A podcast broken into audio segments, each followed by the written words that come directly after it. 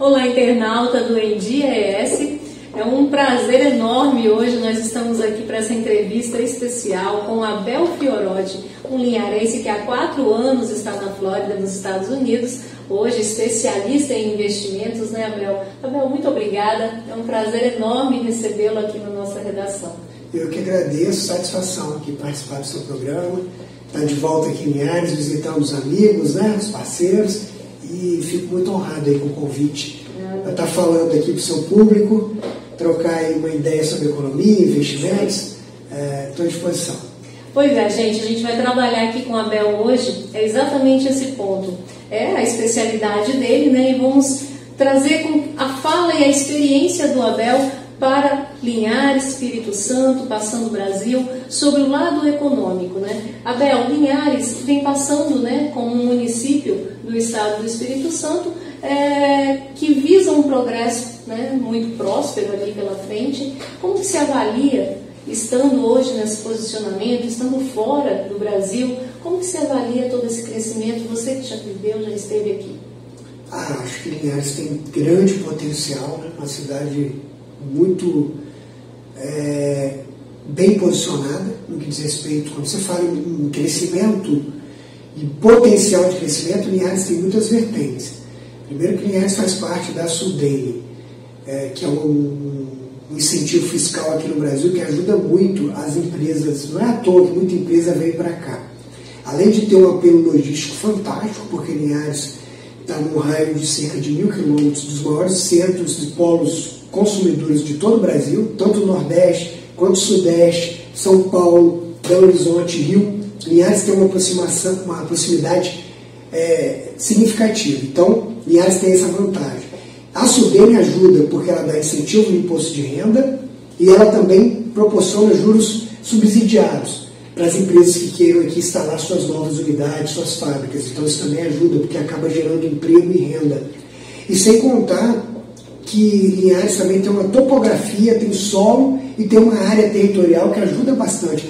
Então, eu, se fosse resumir tudo, Andressa, eu dizia o seguinte: Linhares tem vocação para o desenvolvimento.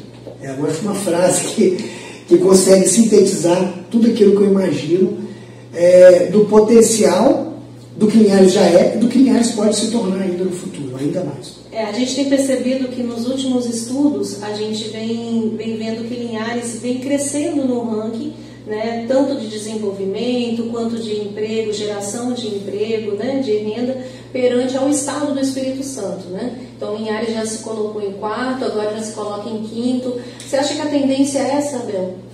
Eu penso que sim. Eu acho que Linhares tem tudo para até, se não for é, líder né, do Espírito Santo, tem todo o potencial para ser, e de superar porque o Espírito Santo, como Estado, tem áreas bem desenvolvidas, como a área de Linhares, a capital, mas também tem áreas mais no interior, no extremo norte, principalmente divisa com a Bahia, onde o índice de desenvolvimento é um pouco menor. Então, quando você pega uma média, é natural que Linhares acaba é, superando o Estado, até porque Linhares certamente deve figurar entre os primeiros colocados quando você analisa individualmente cada município. Então, é, é, natural, é a tendência, eu penso, essa distância aumentar cada vez mais. É. Haja vista que o que Linhares está crescendo né, significativamente nos últimos anos, e tudo leva a crer que deva crescer ainda mais. Olhando pelo lado econômico, Abel, alguns pontos que você identifica ser prioritários, prioridade para que, que esse nível de crescimento é, permaneça, vá aumentando gradativamente, ou isso é muito é, indifere de acordo com não, o mercado tem, tem, tem, Lógico, você tem que trazer empresas, isso é muito positivo, gerar emprego, aumentar né, o emprego, movimentar recursos na cidade, isso gera maior procura por aluguéis, imóveis, os preços dos imóveis sobem, o otimismo volta, as pessoas ficam felizes porque suas propriedades estão é, sendo valorizadas, as pessoas estão fazendo mais negócios, mais contratos estão surgindo, mas tudo isso só vai ser sustentável se tiver um investimento no ser humano qualificação profissional. Não adianta nada crescer a base industrial, crescer as empresas, se você não tiver uma qualificação na pessoa, no indivíduo, nas pessoas que moram aqui na cidade, para que elas possam desenvolver seus trabalhos, para que elas possam estudar, se qualificar, buscar intercâmbio é, a nível nacional e até internacional, por que não? É, abrir mesmo as fronteiras, abrir é, a cabeça das pessoas para que as pessoas fiquem cada vez mais antenadas. E hoje a tecnologia ajuda. Hoje o mundo não tem mais fronteira, né? No seu celular você fala com o mundo inteiro. Então tem que ser, fazer é, cada vez mais, tanto empresa, órgãos públicos, focar no cidadão, para que o cidadão miarense tenha condição de cada vez mais crescer e prosperar. E, e é, não adianta então falar apenas em economia, economia pujante, crescente, se a gente não avaliar os outros desenvolvimentos da, de toda uma cadeia. É, que seria incoerente. Se você tiver, mesmo que você cresce produto, mas a população não cresce, não justifica, né? Porque quando você fala em desenvolvimento, o indicador principal é o PIB, que é o Produto Interno Bruto. Então você computa o PIB um país, você computa o PIB do Estado e o PIB da cidade. Se o PIB cresce, naturalmente gerou mais riqueza. Mas se essa riqueza ficou muito concentrada, isso não é o objetivo. O objetivo é que todas as pessoas daquela comunidade consigam se beneficiar desse aumento de produto. O aumento de produto não pode ser restrito a uma parcela da população. É lógico que quando aumenta o produto, naturalmente, a maior parte da população vai ser é, favorecida. Né? Espera-se que a população seja favorecida. Mas quando as pessoas, é quando há um investimento nas pessoas, que as pessoas conseguem se qualificar ainda mais, e qualificação é um ponto importantíssimo, aí sim você tem um crescimento do produto e um crescimento de qualidade de vida e da comunidade, dos cidadãos que moram na cidade. Porque pode acontecer no Crescimentos paralelos em diversas vertentes. É, tudo, na verdade, se converge para o mesmo fim. Né? O objetivo é esse. Agora, imagina, se você não qualifica a sua população, o que, que acontece? Vem indústrias de fora e quem vão ocupar os melhores cargos dessas indústrias? Fora. São profissionais de fora. Então tem que qualificar a população. E é natural que venha o gerente, o presidente, venha de fora, porque são cargos de confiança. Aí você entende, de fora, imagina, eu sou empresário, eu sou de Linhares, por exemplo, né? e vou montar minha empresa é, no sul ou no norte do país. Eu vou levar um gerente da minha confiança, possivelmente pode ser um linharense que já trabalhar comigo muitos anos. Isso é extremamente natural. Cargos de confiança, o nome diz, são pessoas de confiança que já têm uma longa história junto com o empreendedor, com o empresário. Mas quando você fala em cargos operacionais, vir profissional de fora, aí é problema de qualificação. Tem que qualificar a população para que, que a, população é, tenha condições de ligar desse crescimento, isso. desse desenvolvimento, que ela se desenvolva junto. Isso, e que ela tenha condição de competir para essas vagas que estão vindo. Ela tem que ter essa condição. Abel, todos esses, esses pontos, eles fazem parte também de um desenvolvimento e investimentos em todos os outros setores, seja Estado, seja Brasil, não é isso? Ah, sim, lógico. Tudo que é, essa questão de qualificação se aplica a Linhares, como ao Estado do Espírito Santo, ao país, a todos os locais. É fossem premissas básicas para contribuir para o desenvolvimento de uma determinada região. Fazendo um paralelo com os Estados Unidos, onde eu moro hoje, isso é muito comum é, quanto que a comunidade se envolve. Eu vejo na escola do meu filho, nos comitês, nos Estados Unidos é diferente, né? Quando você compara. Por exemplo, a figura do prefeito, vereadores. Eu moro em Boca Raton. Boca Raton é uma cidade, é, cerca de 100 mil habitantes, perto de Miami, uma cidade bem desenvolvida, uma renda altíssima, é, é renda per capita, muitos judeus, né? muitos empresários. É, Boca Raton tem cinco vereadores, e são voluntários. Você acredita? Voluntários, lá nos Estados Unidos da América. O vereador ele é um voluntário. Ele tem algumas verbas para ajudar alguns custos, tem os projetos que eles implementam, mas por que isso? Porque tem uma, uma cargos executivos, são contratados pessoas. Quem toca a área da saúde? Um profissional de saúde, que passou por um processo seletivo, entendeu? Ele tem expertise na área, ele vai tocar política pública daquela cidade. Olha só que interessante. Educação, mesma coisa. Tem um bote que é eleito pela comunidade, mas tem os profissionais, os diretores, que, vão, que são pessoas contratadas para executar as políticas. E a participação do cidadão. E o esforço contínuo de qualificar a população. Não tem como Para dissolver. Ah, é, é, é, não sei se você já visitou lá, mas é, é, é tudo muito planejado, né? organizado e, e funciona. Funciona com essa experiência, com essa vivência agora, Abel, na Flórida, nos Estados Unidos, não só vivendo e morando, mas também como trabalhando, tanto você quanto sua esposa, seu filho, né, e o outro pequeno estudando. É, qual o sentimento do Abel Fiorotti ao retornar ao Brasil, ao Espírito Santo? Qual a sua avaliação hoje, Abel? Então, é, já dá para quatro anos que eu moro nos Estados Unidos, as últimas vindas minhas, eu vi as pessoas muito pessimistas, reclamando demais. Isso há quanto tempo? Só para quem está é, 2017, eu fui em 2016, aí eu viajei em 2017, 2018 e até 2019. Recente. Recente, julho do ano passado foi a última vez que eu vim, agora estou vindo. Dessa vinda agora, é, eu cheguei ontem no Brasil, eu fui em Vitória e Linhares. É, interagi com muitas pessoas. Eu já estou sentindo um otimismo muito grande. Eu estou sentindo que as pessoas estão mais animadas. Eu estou sentindo assim, um clima positivo, que eu acho que vai ser um ano muito bom. Perspectivas boas Perspectiva para 2020? É, econômicas do Brasil, acho que vai ser positivo. Porque quando as pessoas estão é, otimistas, estão animadas, elas compram mais, elas fazem negócios, projetos engavetados deixam, saem no papel para ser implantados. Então vem uma corrente positiva que beneficia todo mundo. Alguns pontos em específicos dentro da sua visão especialista, é, que no Brasil, comparado, por exemplo, aos Estados Unidos, mas no Brasil especificamente, que precise ser adaptado para poder fazer com que isso Melhorado. realmente seja melhorado? O gargalo, infraestrutura. Você entra no aeroporto, chega no Brasil, no aeroporto você já vê a diferença. As estradas, né?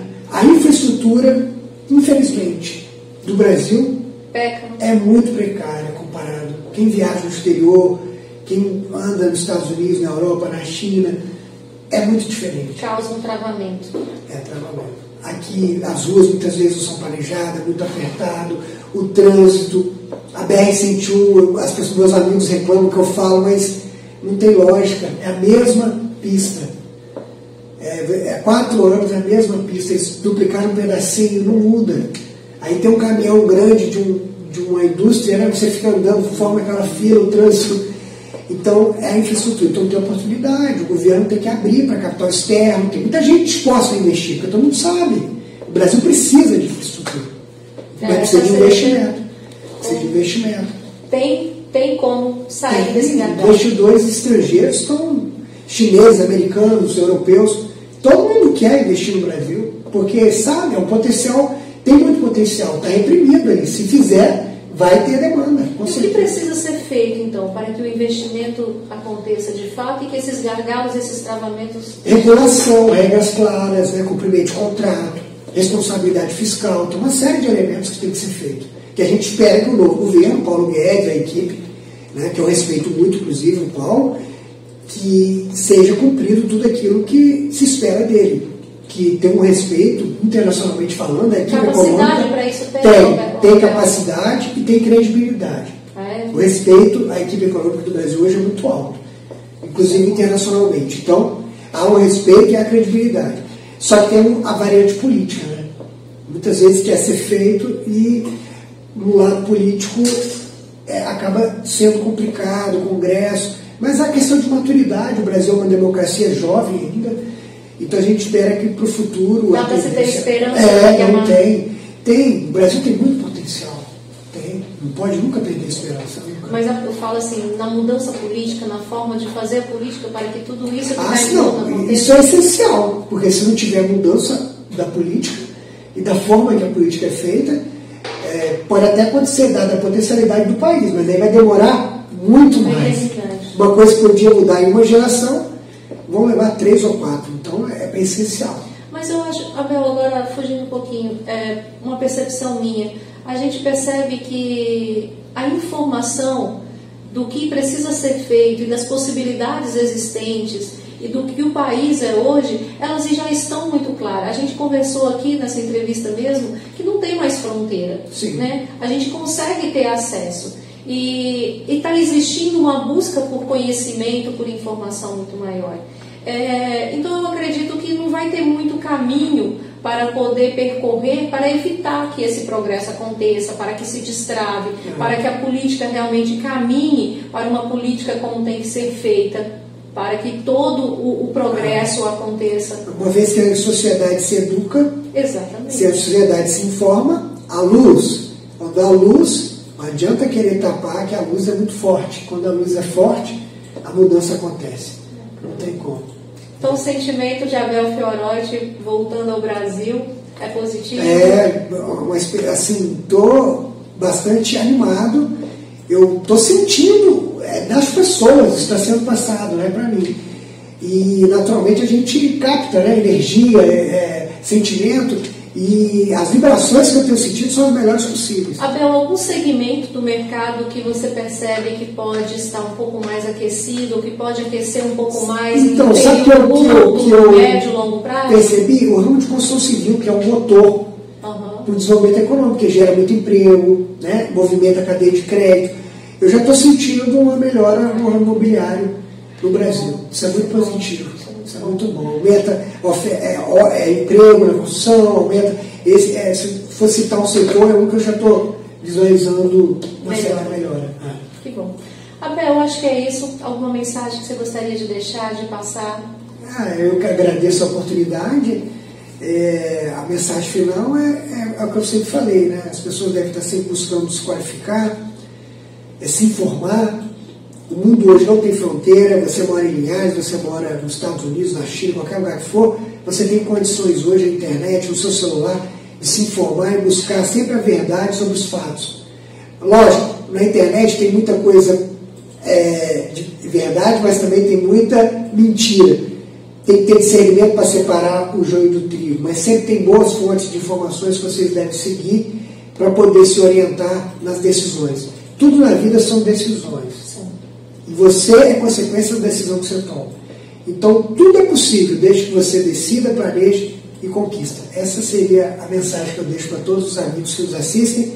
E se vocês quiserem saber mais sobre investimento nos Estados Unidos, eu sou consultor né, de investimentos licenciado nos Estados Unidos. Eu estou à disposição de cada um de vocês que queiram saber mais sobre o assunto também, deixando o recado da minha atividade profissional, que eu exerço hoje com muito é, orgulho e satisfação nos Estados Unidos. Abel, muito obrigada de coração. É um prazer enorme, como eu já disse, recebê-lo aqui. A gente já se conhece há muito tempo, né? É, e recebê-lo agora nessa nova fase, nessa vida que você segue ali, traz para a gente é, não só informação, mas traz para a gente muita esperança né, de acreditar de fato que tudo que nós conversamos aqui a gente consegue colocar em prática e fazer do nosso local onde a gente está cada dia melhor. Muito obrigado. E como sempre digo, vamos em frente. Vamos em frente, gente. É isso aí. Vamos em frente e vamos continuar em dia com a gente.